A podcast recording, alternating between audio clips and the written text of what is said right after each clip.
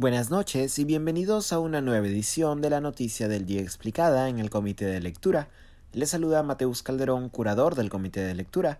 Continúa el paro de transportistas de carga pesada que afecta el tránsito en al menos ocho regiones del país, al tiempo que crece el paro de agricultores en la Sierra Central.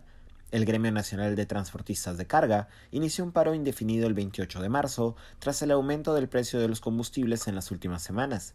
Los transportistas han solicitado, entre otras demandas, la eliminación del impuesto selectivo al consumo sobre la gasolina. Ayer, el Ejecutivo anunció que las conversaciones con dos gremios de transportistas habían llegado a buen puerto, la Unión Nacional de Transportistas y la Confederación de Transportistas del Perú. Ambos gremios aceptaron, tras seis horas de reunión con el ministro de Transportes Nicolás Bustamante, no plegarse a un nuevo paro nacional de transportistas convocado para el 4 de abril próximo.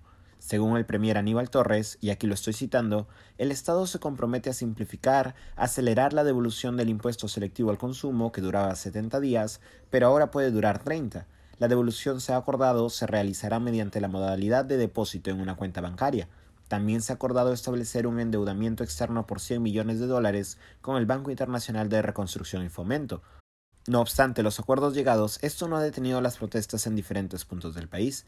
A pesar de los acuerdos anunciados por el Ejecutivo, las carreteras de las regiones de Piura, Cajamarca, Ayacucho, Ancash, Junín, Arequipa, Apurímac y Puno permanecen bloqueadas por el paro.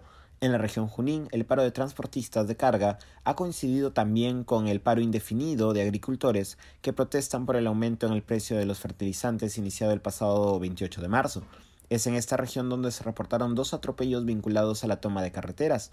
El lunes 28 de marzo, la docente y agricultora Candy Nostroza fue atropellada por una camioneta que buscaba superar el bloqueo, mientras que el martes 29 de marzo, Diego Quispe Cruz, de 21 años, y su padre Armando Quispe Moscoso, de 53, fueron atropellados por un vehículo que huía de los manifestantes.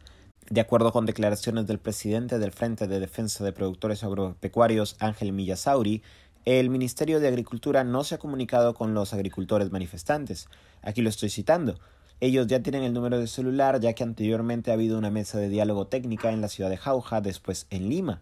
Voy a esperar por parte de los funcionarios a que nos llamen para poder nosotros parar con el paro, si es así adecuadamente, o si no vamos a seguir porque es un paro indefinido.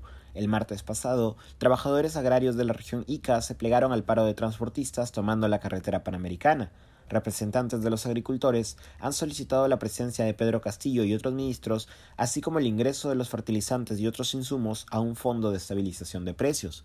Hoy, durante una ceremonia en la región Piura, el presidente Castillo, en relación al paro, indicó que, cito, pondremos orden en las próximas horas.